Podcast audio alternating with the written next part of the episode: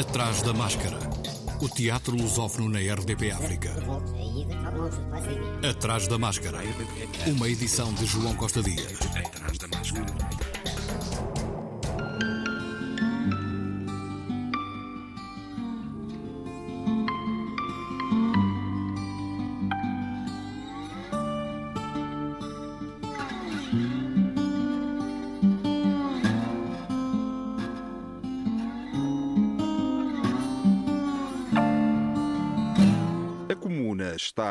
Assinalar os seus 50 anos. Maio, dia 1, foi o dia do aniversário, mas a comemoração prolonga-se, agora com a estreia já ocorrida de A Casa de Bernarda Alba, de Federico Garcia Lorca, com elenco exclusivamente masculino. E ainda outra novidade: João Mota, que ultimamente tem sido encenador, em A Casa de Bernarda Alba é um dos atores. Hugo Franco, a quem muitas vezes vemos representar, porque é ator, aqui é o encenador do espetáculo. João Mota e Hugo Franco vieram ao Atrás da Máscara. João Mota falou deste seu regresso à função de ator do espetáculo e da comuna Teatro de Pesquisa. O grande prazer, a grande esperança, mas o grande medo. Não, mas eu, eu sempre tive medo. Eu lembro que no primeiro dia de aulas, que dei aulas, eh, tinha um grande medo, um grande prazer de estar ali perante um grupo de alunos, esse prazer, mas com medo do, do resultado. Como é que ia acontecer? E na estreia exatamente isso. Nesta vez aconteceu, aconteceu bastante. Antes pensar muitas vezes o que é que eu vou ali fazer? vou ter esse prazer. É um prazer muito grande, mas e valeu a pena o prazer. Olha, o espetáculo estreou no dia 23, se não me engano. 22. Uh, perdão, 22. E no dia 22, uh, João Mota, quando chegou ao final do espetáculo, o público chegou à altura de bater palmas. Como é que sentiste? Senti-me bem, mas basta entrar em cena. Disse sempre, qualquer ator. Antes, há sempre uma barreira que, que é um, como é que vai ser. Porque há público, a gente não sabe também como é que o público reage, não é? Depois de entrarmos em cena. Já está. Tudo. Uh, acontece, esquecemos tudo o que está para trás. E passa a existir a peça e as personagens nessa evolução constante e nesses conflitos, ouvindo sempre o público. Olha, esta foi uma peça que, tu, que nunca encenaste. Curiosamente, não, a encenação acaba por sempre do Hugo. Várias vezes. Foi o convenceu-me a entrar na peça. Eu estava para não entrar, mas ele lá me convenceu. E pronto, ainda bem que me convenceu, mas ainda de vez em quando tenho muito medo. Hugo, foi muito difícil convencer uh, João Mota a entrar neste elenco? Acho que não. Assim, agora, depois de estrearmos e de fazermos, convencê-lo agora foi fácil, porque vejo que ele está muito agradado e que está a fazer a peça muito bem, primeiro que tudo. Ao princípio a conversa foi de Mota, vamos fazer, vamos... ele sempre, ah, não sei se sou capaz, não sei se não sei quê, porque tenho umas questões. E as doenças? É isso. Tenho, tinha uma questão que ia ser operado e depois não sei como é que vem da operação, mas eu sempre com a esperança. Mas depois também vi que ele começou a alimentar também essa esperança. Né? Nós estávamos a fazer o Fausto naquela altura e como ele estava sempre presente, de... eu via quando eu, eu tinha as coisas guardadas no camarim e quando se vinha embora, eh, eu vou então, Mota, como é que correu? Está tudo bem, mas eu estou-me a preparar que eu quero ir fazer a Bernarda Alba. Eu quero ir fazer a Bernarda Alba. Portanto, uh, as previsões eram que ele ia fazer de certeza. Mas, ao que creio, usaste um verbo muito importante para o convencer. Tentar. Tentar, claro, que é foi o que ele... É o verbo mais importante que há. é sempre... Porquê, João Mota? Porquê é que é o mais importante que há? Aprendi esse verbo com duas pessoas, com o Peter Brook e com o Arquimedes Silva Santos. Com o Peter Brook eu vinha de, de tinha feito a guerra colonial, vinha de Portugal, os meus colegas vinham todos, eram todos atores ou ingleses, ou franceses, ou americanos, e vinham de grandes cursos. E eu muitas vezes dizia para o Peter Brook, não, eu não sei, se é, se é difícil, é difícil para mim, não, não vou ser capaz. E foi sair, João. João, como ele dizia, é, é preciso tentar. Só depois de tentar. O Arquimedes Silva Santos foi de outra maneira a gente ia para os conselhos científicos e eu tinha muitas ideias, pronto, ideias. Ele disse: é muito bonito ter ideias, mas tem que as tentar pôr em prática. Porque senão fica, fica, fica, ficam no ar, não, não serviu para ninguém. Então tem que tentar. Eu acho que foi dos verbos mais difíceis que ainda hoje, eu falo que o Hugo também é muito assim, a gente vai tentando. Hugo, e tu tentaste e conseguiste não só colocar o, João Mota no elenco deste espetáculo, como fazer, como fazer, um como fazer nas palavras do próprio João Mota, um grande espetáculo. Aliás, o texto em si já é de um grande autor, Federico Garcia Lorca. Como é que tu conseguiste eh, realizar, eh, criar este espetáculo? Tentando, lá está. E com este verbo incrível que é mesmo este, é tentar, não é? Eh, o, o Mota como a Bernarda, o Grosso como a Pôncio, o Carlos como a Maria Josefa e todos os outros atores, o, o Francisco, o Gonçalo, o, o, Miguel Sermão e o Rogério e o Luís Garcia. Portanto, todos, todos os dias nós fomos tentando mais um bocadinho, não é? Porque tem esta coisa de nós fazermos a Bernarda Alba só com homens, não é um texto que é escrito para mulheres e foi quase sempre representado por mulheres. E porquê é que tu quiseste fazer eh, com homens? Como é que surgiu a ideia? Já tinha sido tentado noutros países, nomeadamente. Sim, já tinha, feito, já tinha sido feito em Espanha, uh, que eu saiba, acho que foi só em Espanha e, e Uruguai, ou, ou, no Chile, ou uma coisa assim, na América do Sul, não sei exatamente agora qual é o país. Porque eu acho que é um, é um, é um desafio interessante, não é? Por, estas, uh, por estas, este texto na, na, na, voz, no voz e no corpo um homem, uh, até que ponto é que este, este machismo ressoa dito mesmo por um homem, não é? Porque eu acho que esta peça é, é extremamente machista, não é? porque é, é escrita numa altura em que a, sociedade se balançava sempre por estes, por esses poderes machistas. Esta mulher é machista, não é? Bernardo Alba é uma mulher machista. E agora fazer um, um, homem sendo machista e os próprios homens vítimas desse machismo, não é? As filhas, os filhos, vítimas desse machismo. Foi um, um processo muito interessante. Conversámos muito sobre isso. Acima de tudo, o que eu gostei muito foi de nós discutirmos. Nós discutimos muito sobre nós discutimos muito sobre, sobre, este, sobre este texto. E porquê de fazermos. Essa resposta não, não te sei dar, não é? Isto é uma ideia que eu tenho, lá está o Mota. Diz: nós temos ideias, temos que concretizar. É isso. Eu quero, é esta ideia que eu queria concretizar era fazer isto. Que a minha ideia ao princípio é uma e que depois, com as discussões que nós tivemos e com as, as conversas, com as tentativas, que foi dar. Completo, não foi muito diferente do que eu pensava, mas foi muito mais, com, umas camadas, com camadas muito mais interessantes do que eu pensaria ao princípio que poderia ser, não é? como é óbvio. Tu referiste muitas conversas. Presumo que foi um processo muito longo? A produção ou não? Foram de ensaios, foram um mês e meio. Um mês e meio de ensaios. E trabalhos de mesa? Com, e... com paragem, com trabalho de mesa, isto é com trabalho. Nós tivemos ali umas três semanas à mesa. Com improvisações também. Sim. Mas eu faço a pergunta: quando se lê uma peça em casa, tu não lês os papéis femininos e masculinos. Hum, claro. Quando lês um romance, não lês os papéis ma masculinos e femininos. Uhum. Que lado é que estás? Como é que estás? Lês tudo. Uhum. Nas escolas, quando leem a Bernardo Alba e há homens, só leem os homens. Uhum. Quer dizer, porquê é que quando se faz o ensinador não pode fazer assim? Pode, claro. Dizer, o ensinador tem direito a fazer tudo o que quer. Está a liberdade da criação. Isso é que é uma criação são, é, é fazer o que já está, ou tentar ser igual a. Então não se avança nunca. Lá vai as tentativas Isso. de avanço. Como é que João Mota vê o papel do ator e o papel do encenador agora que está, digamos assim, nos dois lados? Aliás, já esteve noutros, noutras, Sim, noutras alturas. Não, o problema é que o, o, o ator, que é o criador onde habita o texto, tem que ser muito preciso, muito rigoroso, com uma grande disciplina, eh, sabendo que existe o outro, e o outro, o outro é com quem está, e o outro é o público. Tem que jogar com esse triângulo sempre. O encenador joga de outra maneira. Joga mais na criação e na ideia do que muitas vezes eh, no pormenor, pormenor, pormenor que o ator, que a gente chama os ensaios de detalhe, que o ator tem que lá ir. E ele que tem que tentar, ele tem que o fazer o encenador aí eh, é um gestor de conflitos. O, o, ator, a pessoa tem conflitos em casa. Os conflitos ou com a tua mulher, ou com o teu filho, ou o pequeno almoço está mal, pronto, sais de casa. Já vais arrumar o carro, não vais buscar o carro.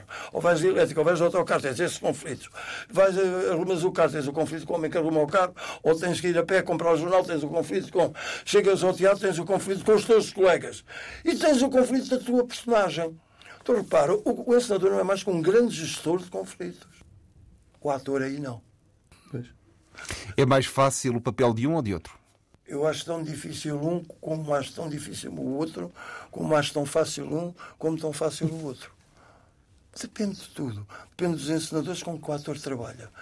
E depende do encenador com que os atores trabalham e com o encenador quais são os atores que trabalham. Depende muito de, desse jogo também. E que grupo, que pessoas. Já trabalhei, trabalhei no Teatro Nacional 10 anos, é preciso não esquecer isso, em que havia pessoas, e tem outros, que davam-se, não se dão, lobbies, depois intrigas, depois mais. Isso, isso desfaz o teatro. Nos empregos normais é assim. As pessoas é que só veem o teatro dos empregados de, de, de um banco, o, do, dos engenheiros, dos arquitetos, do, das pessoas que limpam o lixo. Por favor, a mesquinhez e, e a troca de. Uns gostam mais de outros. No teatro isso é mais visível. Agora, transportamos isso para o palco muitas vezes. Isso dá-nos uma força interior também diferente. Agora, quando chegamos com uma equipa que tudo está certo, ah, é muito fácil, é maravilhoso. Há coisas que são mais difíceis, outras são mais fáceis. Depende. É, é verdade. Hugo, Sem dúvida. como gestor de conflitos, isto é, como encenador, para usar as palavras de João Mota aqui nesta conversa, como é que foi gerir o trabalho com estes monstros, digamos assim, do teatro? João Mota, sei lá, todos. O grosso, o Carlos Paulo. exatamente. Foi muito bom. Foi muito bom. Foi muito bom. Foi fácil de gerir o conflito. Porque o Mota disse aqui uma coisa: o grupo é muito bom. É muito bom. É muito fácil chegar a eles. Era as ideias que, que, eu, que eu pusesse para dentro do grupo, ou as ideias que eles punham dentro do grupo, quase todas nós tentámos. E isso é uma coisa. Isso é o melhor de tudo, quase. É, vamos tentar, eh, vamos tentar fazer assim. E eles tentavam. Quer dizer, não, eu que sou aprendiz de feiticeiro, não é? Está aqui um feiticeiro, eu sou aprendiz. Mota, vamos tentar fazer não sei o quê. Está bem. Grosso, vamos. Está bem. Está bem. Sempre com esta, esta positividade, de- chegámos, chegámos a- aqui, vamos não sei o quê. E depois as propostas que eles traziam, não é? Sempre pertinentes, não é? Porque, quer dizer, como é que o, o Mota, que tem não sei quantos anos de teatro, o Grosso, o Carlos, tem, me fazem perguntas a mim. Ou então, e como é que nós fazemos não sei o quê? Eu, epá, isso agora. Ficas aí um bocado a pensar. Claro, é claro, claro. As, as- as perguntas de um, de um homem de teatro É que às é vezes muito pertinente. coisas- é? Às vezes entram mesmo coisas de personalidade. Pois. É, é- é que nós esquecemos muito esse lado. É, é- é que muitas vezes, por exemplo, quando nós estamos a fazer de mulheres para casa da Bernardo há problemas e dúvidas que muito maiores do que num texto Exatamente. que não se pusesse à prova exatamente o, o masculino estar a fazer de feminino. Ainda, ainda cima vestidos de homens. Podes referir a algum desses problemas? Quando se A trata. descoberta que aquela mulher também só fala do pai e do avô. A mãe é louca e a avó também não andou muito longe da loucura. Eh, Cria um problema logo nela. Ela eh, tem mais amor ao pai ou ao avô do que à mãe ou à avó. Isso é é muito interessante. Como sabe, eh, também esse problema ao próprio ator. Depois cria um problema, pois é, mas, é- mas eu- as filhas. As filhas odeiam-se e amam-se. Porque aquela- elas, há ali um jogo entre ódio e amor, porque elas odeiam-se e elas amam-se. O que cria também um problema à própria mãe. Que eu nunca tinha pensado nisso. Que as Olha, e que- a, verdade é que conforme os ensaios iam, eu andando, o Hugo ia andando com elas, eu ia vendo as coisas, a gente vê os ensaios, estamos sempre presentes, comecei a ter problemas. Pois é, eu- ela tem que dominar esta gente toda, e tem que gerir, tem que dar por cima destes conflitos, que elas odeiam-se por causa de um homem, o ausente. João Mota, que integra o elenco do espetáculo A Casa de Bernarda Alba, a nova produção da Comuna em cena até 23 de outubro. Atrás da máscara. Estreia amanhã em Lisboa, no Teatro Nacional Dona Maria II, a produção Terra Amarela, Zoo Story, a partir do texto de Eduardo Albi, um espetáculo em língua gestual portuguesa com encenação de Marco Paiva. Também ele veio ao Atrás da Máscara. Acho que é uma proposta, um desafio interessante. Se calhar dizer-te que a Terra Amarela nasceu em 2018, uh, foca o seu trabalho na pesquisa e no, e no trabalho em torno das práticas artísticas uh, inclusivas, pensando a diversidade, o acesso de artistas e público. e nós desde o início eh, de 2018 que trabalhamos com artistas com essa deficiência e surdos, pensando até que ponto estes corpos, vozes eh, e línguas transformam a paisagem das artes performativas. O Zoo Story é, é mais um braço, mais um membro desse, desse trabalho. É um espetáculo que, que, terá como característica principal o de ser interpretado todo em língua gestual portuguesa por dois artistas surdos, o Tony Weaver e a Marta Salles.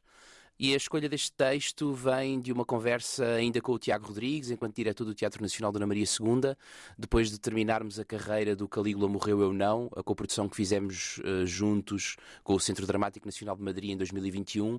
Eu disse ao Tiago que gostava de aprofundar a língua gestual portuguesa e a sua presença na, na prática teatral. A Terra Amarela, desde 2018, quando inicia as suas criações artísticas, esteve sempre nos seus elencos artistas surdos e, portanto, a língua gestual portuguesa esteve sempre presente. Na verdade, o Calígula Morreu ou Não era um espetáculo em quatro línguas: português, espanhol, língua gestual portuguesa e língua gestual espanhola.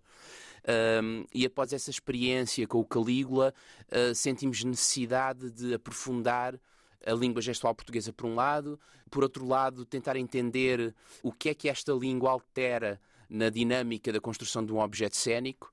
E em conversa com o Tiago procurámos uma forma de encontrar por um lado um texto que fosse altamente retórico uh, e que nos permitisse ter um, um campo de trabalho muito alargado de pesquisa em torno da língua gestual e por outro que fosse um espetáculo que construído desde raiz para poder fazer uma grande circulação para podermos levar todas estas inquietações que trabalham ou que estão dentro do, do, do trabalho da Terra Amarela a diversos lugares, não é? E então na verdade existiam dois textos em cima da mesa quando começámos esta conversa. O Zoo Story do, do Eduardo Albi e A Solidão nos Campos de Algodão do Coltese. Eram dois textos que, para além de serem textos muito retóricos, poéticos, com muita filosofia, de certa maneira, encerravam em si temáticas que a nós nos interessavam muito trabalhar, nomeadamente a questão da comunicação. Ambos uh, falam de duas figuras que se encontram de mundos completamente distintos e que tentam encontrar uma linha de algo comum, de aproximação. O Zoo Story acabou por ser um, o texto escolhido porque nos pareceu que, para a primeira abordagem de um texto todo em língua gestual portuguesa, pareceu-nos uma narrativa que nos desafiaria, mas que não nos tornaria excessivamente complexo o trabalho de adaptação do texto. Quando falas em desafio, o desafio é fazer este espetáculo compreendido por todo o público? Sim, esse é um dos grandes desafios. Até que ponto é que o teatro comunica para além da palavra dita, não é?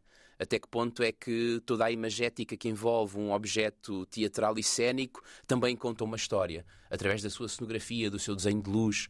Depois há questões uh, inerentes ao espetáculo uh, e que têm, que, têm, que têm a ver com, com questões de acessibilidade, como por exemplo a legendagem, a audiodescrição que está presente em todas as sessões, que são mais dois lugares onde o público pode encontrar uh, uma relação com o espetáculo. Esse é de facto um dos desafios. Como é que é possível construir um objeto cênico que tenha essa, essa força de comunicação para públicos com necessidades e expectativas muito distintas? Mas acho que a montante há uma preocupação ainda maior com esta produção e que vai para além do próprio espetáculo, que é até que ponto é que esta experiência pode gerar outras experiências e pode gerar um debate e uma conversa em torno daquilo que são as artes performativas hoje em dia e de que forma é que o teatro se pode reencontrar, por exemplo, numa língua que é uma língua física e que não é uma língua uh, oralizada, não é? Em que é que isso muda as práticas programáticas de produção, de criação. Acho que esse também é um desafio, eu diria que é quase tão importante como o próprio desafio artístico de construir um espetáculo com esta pluralidade. É? Marco Paiva, o encenador de Zoo Story, Teatro Gestual estreia amanhã, em cena, também até dia 23. Atrás da máscara. Em Loulé, no Algarve, o Griot Teatro estreia No Meio do Caminho, espetáculo que tem como base a Divina Comédia de Dante, epopeia medieval que narra a viagem de Dante pelos três lugares do além. Inferno, Purgatório e Paraíso, com a encenação de Miguel Loureiro, que, ao Atrás da Máscara, referiu o que procuraram ele e Miguel Graça ao efetuarem a dramaturgia do espetáculo. A dramaturgia teve a ver com, primeiro, com redução do corpo textual, não é? São em qualquer uma das, das traduções, quer seja do Vasco Graça Moura, do Jorge Vasco de Carvalho ou do professor Marcos Braga, que utilizamos, são cerca de 700, 800 páginas, não é? Ora, isso em termos cénicos corresponde para aí a 5, 6 horas, não sei. e então foi reduzir para linhas eh, narrativas e linhas de discurso que, não traindo a totalidade do entendimento da obra, conseguíssemos operar. A cena consegue operar às vezes milagres, não é?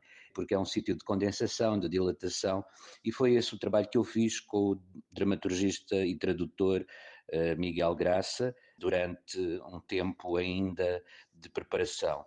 Que não perdesse, uh, que não perdesse a Divina Comédia neste, neste espetáculo que se chama No Meio do Caminho, toda a sua estrutura, aquela estrutura que é reconhecível para quem a já leu e para quem não a leu, que tem um certo preconceito em relação ao que poderá ser ou não, que ao ouvi-la, que ao vê-la no corpo dos autores, uh, dos, dos atores, perdão, não se sinta não se sinta traído, nem sequer que o texto tenha sofrido um abuso expressivo da nossa, pra, da nossa parte ou, ou um desvio ideológico muito acentuado. Não.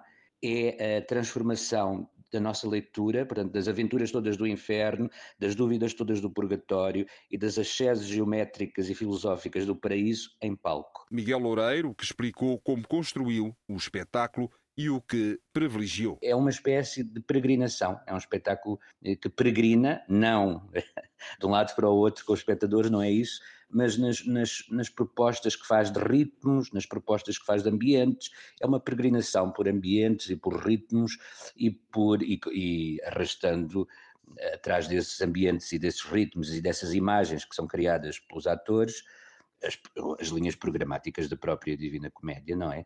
Que tem a ver com a projeção, lá está, do que nos espera depois do, desse momento mori, que é a nossa morte três atores estão num lugar impreciso: uma sala, um gabinete, um estúdio ou nada disto, em que vão tentando reproduzir o texto, as personagens, os mitos e os vícios de raciocínio ligados a esta obra-prima. Há um lugar no inferno chamado Malboles, todo em pedra e da cor do ferro, assim como a muralha que o cerca. Mesmo no meio do campo maldito, abre-se um poço muito largo e muito profundo. Aquele espaço que está entre o poço e a parte inferior da alta rocha é circular.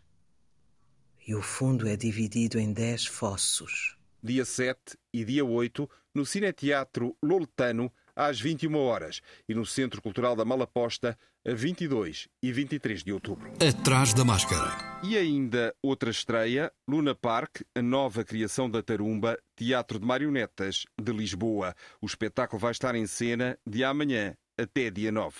Ruth Ribeiro falou desta nova produção. Luna Park é uma produção muito especial, com sombras e objetos e, na verdade, fala de um parque de diversões oculto numa das faces da Lua, onde todos nós podemos imaginar tudo e ser aluados à nossa vontade.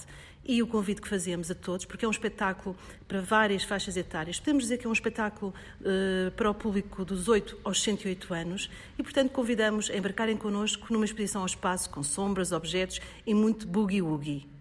É uma viagem experimental onde vamos ver muitas fantasias em torno de como o homem via ou representava a sua imagem e também conhecer algumas histórias mirabolantes, como uma das mais antigas viagens à Lua, que foi imaginada por Luciano Samosata no século II e que incluiu até a primeira batalha interplanetária.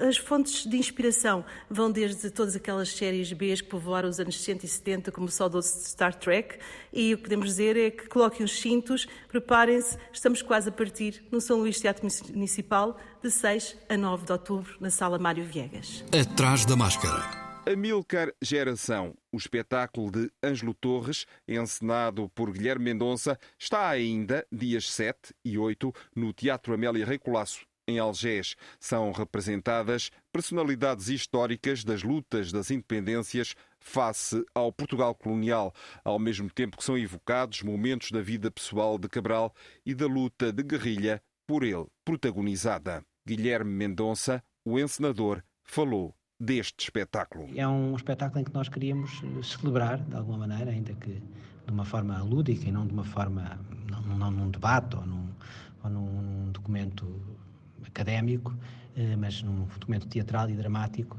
queríamos celebrar de alguma maneira a obra de Amílcar Cabral.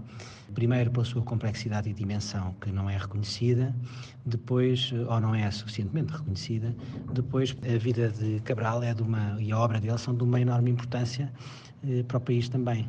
Afinal, eh, a guerra na Guiné, que é a única, único única guerra colonial que é uh, vencida unilateralmente pelos uh, nacionalistas uh, guineenses.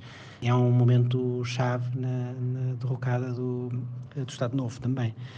Já para não falar do interesse que tem o facto de Amílcar Cabral se ter formado aqui no Instituto Superior de Agronomia, de ter nascido português e ter morrido português. E, portanto, o corpo de documentação teórica e o seu percurso de vida devem ser de interesse para nós eh, e são também um património português. Espetáculo com início às 21 horas no Teatro Amélia Rei Colasso, em Algés, dias 7 e 8.